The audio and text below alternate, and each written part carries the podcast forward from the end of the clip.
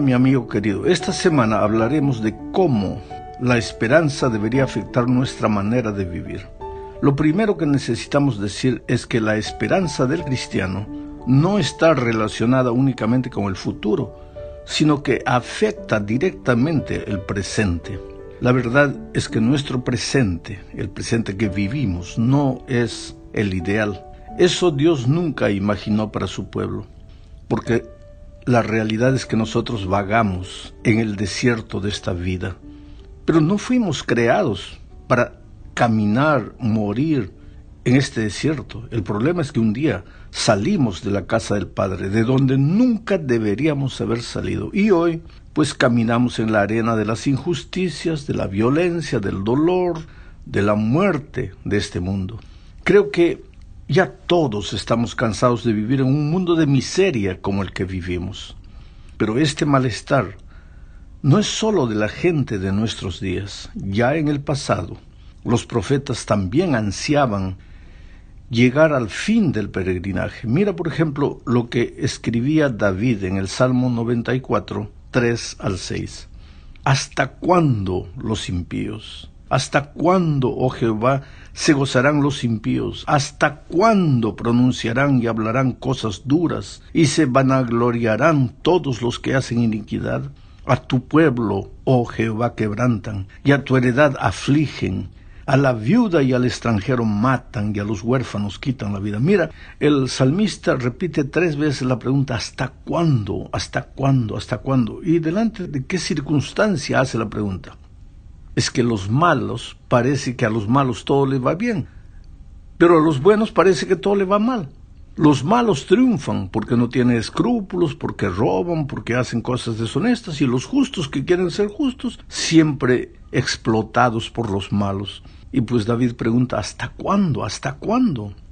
Solo que esa pregunta no es solo una pregunta del Antiguo Testamento. En el Nuevo Testamento se percibe también un clamor similar donde incluso la misma creación gime por la redención. En Apocalipsis 6:10 volvemos a encontrar el clamor, ¿hasta cuándo, Señor?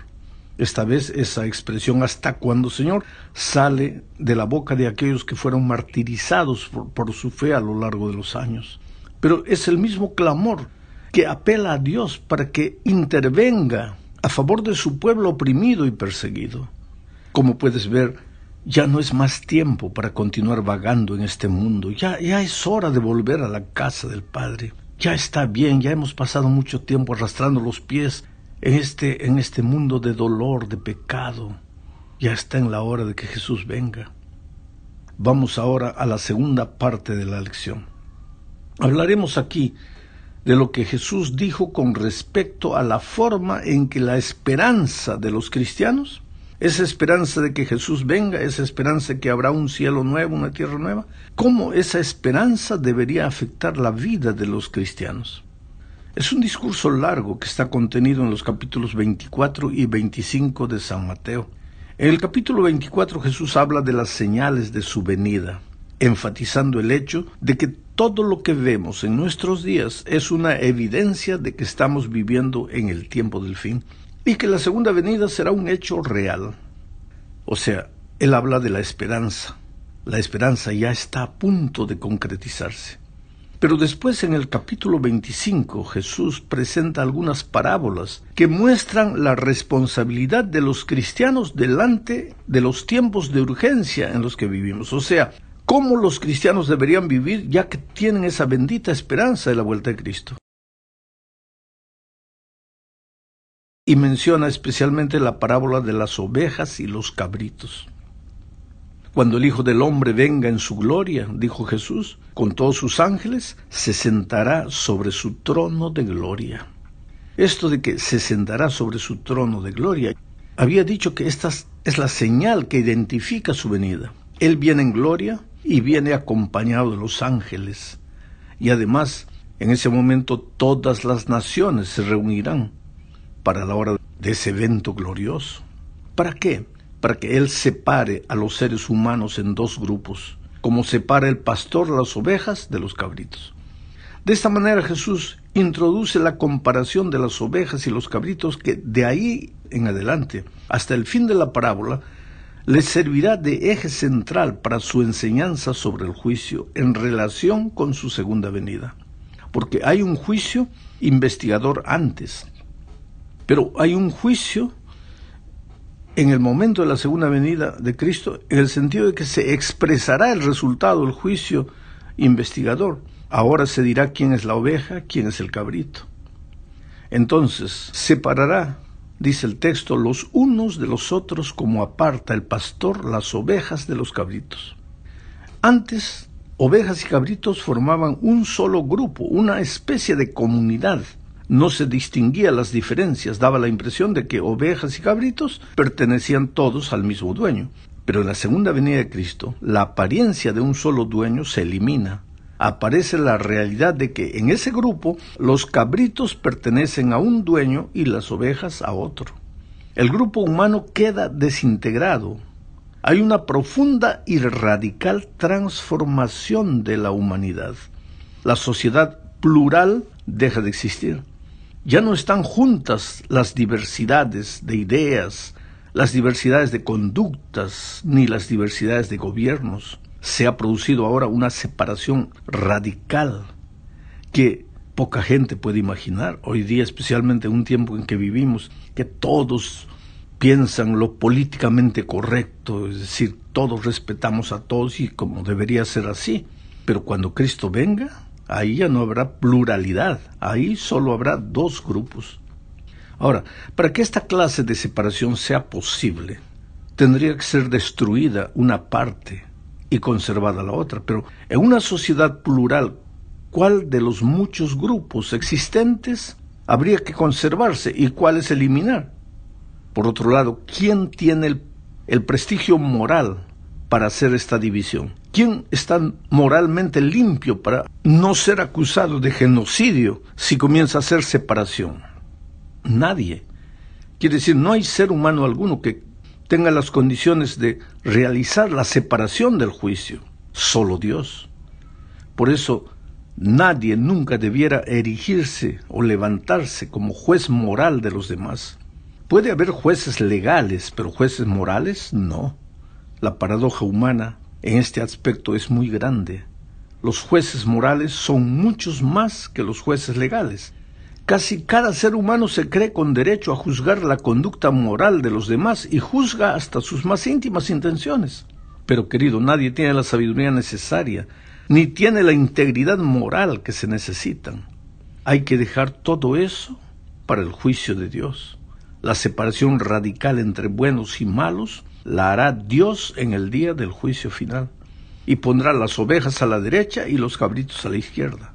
Ahora, sucede una cosa interesante, porque Jesús se dirige a los que están a su derecha. Vengan ustedes, benditos de mi Padre, dice el rey a los que están a su derecha. Reciban ahora su herencia quiere decir el reino preparado para esa gente desde la creación del mundo. Esto indica que la segunda venida de Cristo es el momento cuando se entrega el reino a los benditos del Padre. Estaba planeado así desde la creación del mundo. Ahora, la pregunta es, ¿por qué esta gente recibe el reino? La respuesta es compleja, incluye muchas cosas, pero cuando Jesús usaba parábolas para explicar algo, generalmente se concentraba en una verdad específica que con la parábola iluminaba la manera especial. Ese punto aquí es el servicio. Y lo explica Jesús, porque tuve hambre y ustedes me dieron de comer. Tuve sed y me dieron de beber. Fui forastero y me recibieron en sus casas. Necesité ropas y me vistieron. Estuve enfermo y me atendieron. Fui puesto en la cárcel y me visitaron. Estas todas son obras de servicio. ¿Quiere decir que haciendo estas obras de servicio puedo ganar el reino? No, no es así. Lo que quiere decir es que si no las haces, puedes perder el reino. Esto aparece claro en la respuesta de las ovejas, porque las ovejas ni se dieron cuenta de que habían hecho cosas buenas para Cristo. Lo hicieron simplemente por amor, no para ganar el reino. Un cristiano que está unido completamente a la persona de Cristo hace el bien sin pretender nada, sin esperar nada, como Cristo lo hacía solo para hacer el bien a alguien y ayudarlo a salvarse. El servicio solo es servicio genuino, auténtico, cuando uno lo hace como lo hacía Jesús, simplemente para ayudar. Señor, contestaron los justos en aquel día, ¿cuándo te vimos hambriento y te alimentamos, o sediento y te dimos de beber, o forastero y te hospedamos, o necesitamos de ropa y te, te vestimos, o enfermos en la cárcel y te visitamos? Sepan, dijo el rey, que todo lo que hicieron en favor de los necesitados, aun al más insignificante de ellos, a mí lo hicieron, porque ellos son mis hermanos. ¿Quiénes son los necesitados? Ah, pues todo aquel que necesita sin importarte el color de su piel, la nacionalidad de la persona, la clase social de la persona, aquel que necesita es el es tu prójimo, es el necesitado. Ahora, aclarada la situación de los justos, Jesús se vuelve a los de su izquierda y les dice, apártense de mí, malditos de mi Padre. Ustedes irán al fuego que destruye para siempre, preparado para el diablo y sus ángeles. ¿Pero por qué? porque no son justos. Hicieron exactamente lo contrario de lo que los justos hicieron. Encontraron muchos hambrientos, sedientos, forasteros, desnudos, enfermos, prisioneros, y nada hicieron por ellos. Qué pena. Ni cuenta se dieron que al no hacerlo por ellos, tampoco lo hacían por el rey, y que el rey un día los iba a castigar por eso. Porque si hubieran sabido que había un castigo tan grande para los que no hicieran obras de servicio, las habrían hecho seguramente, pero si hubieran hecho obras de servicio solo para librarse del castigo, no se hubieran librado tampoco del castigo. La razón es muy simple. Ellos no habrían actuado para ayudar a los demás, sino para ayudarse a ellos mismos. Egoísmo. Eso es egoísmo. El egoísmo no recomienda a nadie para el reino de los cielos. Lo excluye. Solo los que son como Jesús entrarán en su reino. Nada más. Y nadie más. Y son como Jesús todos aquellos que por la fe aceptan a Jesús y viven la vida de Jesús. Y Jesús vivía sirviendo a los que más necesitaban. Hablemos ahora de la esperanza de la resurrección. ¿Qué tiene que ver la resurrección con el tema de la esperanza y el servicio?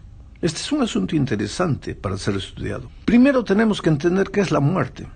La resurrección de los justos cuando Jesús regrese será el fin de la muerte Primera a los Corintios 15, 53 al 56 dice, porque es necesario que lo corruptible se vista de incorrupción y lo mortal se vista de inmortalidad. Y cuando esto que es corruptible se haya vestido de incorrupción y esto que es mortal se haya vestido de inmortalidad, entonces se cumplirá la palabra escrita, devorada será la muerte por la victoria.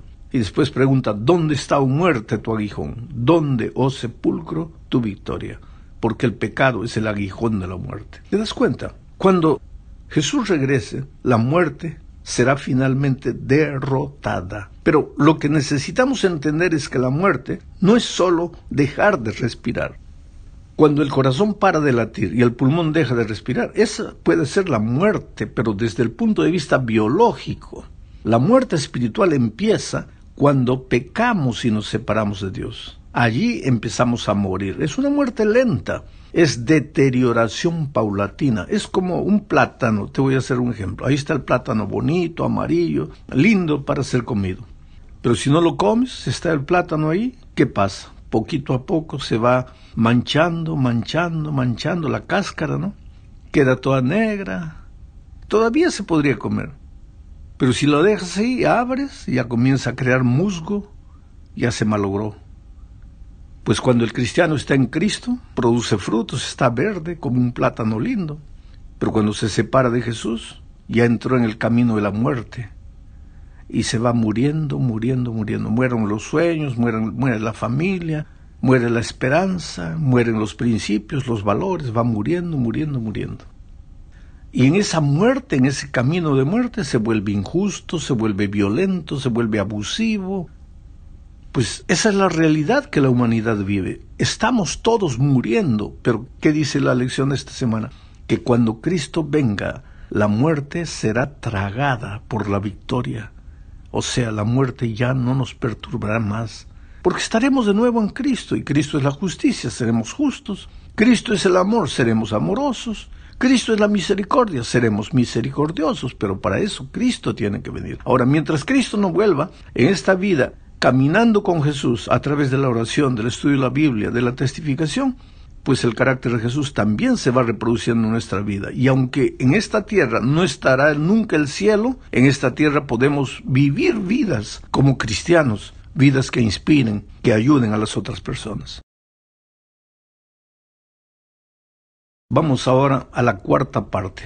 Hablaremos aquí de la esperanza del juicio. Leamos Eclesiastés 8:14. Dice, hay vanidad que se hace sobre la tierra que hay justos a quienes sucede como si hicieran obras de impíos, y hay impíos a quienes acontece como si hicieran obras de justos. Digo que esto también es vanidad.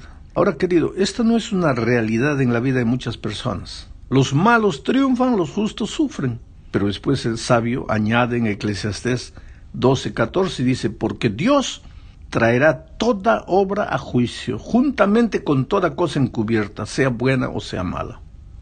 O sea, nosotros esperamos que un día todo se va a aclarar. Un día vamos a entender por qué sufrieron los justos y los malos vencieron. Y un día se hará justicia. Un día ya no habrá más injusticia. El juicio asusta, pero al que no está en Cristo. Te voy a hacer un ejemplo. Vamos a decir que yo me apropié de tu casa. ¿ah? Ahora vamos a un juicio. La casa es tuya, pero yo me apoderé de ella. Vamos al juicio. ¿Quién espera el juicio con ansiedad? ¿Tú o yo? Lógicamente tú. ¿Por qué? Porque el juez te va a hacer justicia. Porque tú tienes los documentos de la casa. Porque la casa te pertenece. Quien tiene que tener miedo del día del juicio soy yo, que me apoderé de tu casa. Porque yo no tengo documentos y el juez me va a quitar lo que yo me apoderé de ti. Pues es así en la vida espiritual. El que tiene que tener miedo es aquel que está lejos de Jesús, pero quien está en Cristo, quien tiene los documentos de la salvación, de la gracia de Cristo, ¿por qué tiene que temer el juicio? Pero el juicio vendrá, y para los cristianos el juicio es esperanza. Llegamos al fin de este estudio, hablando de la tierra renovada. El profeta Isaías dice que en esa tierra los redimidos edificarán casas y morarán en ellas, plantarán viñas y comerán el fruto de ellas. No edificarán para que otro habite, ni plantarán para que otro coma. Ahora te pregunto, ¿puede haber más justicia social que esta? Quiere decir que cuando Cristo venga la lucha entre el capital y el trabajo habrá llegado al fin. Ya no habrá más patrón que explota al, al trabajador humilde. No habrá más explotación del hombre por el hombre, no habrá más clases sociales, ni diferencia, diferencias económicas. También llegará al fin la violencia, porque dice que el lobo y el cordero serán apacentados juntos. El león comerá paja como el buey, no afligirán ni harán mal en todo mi santo monte. Jehová lo ha dicho. Oh mi amigo querido, este es el fin de todo y el comienzo de una vida sin fin. El Apocalipsis termina relatando la victoria final de Jesús y de sus redimidos y la erradicación completa del pecado.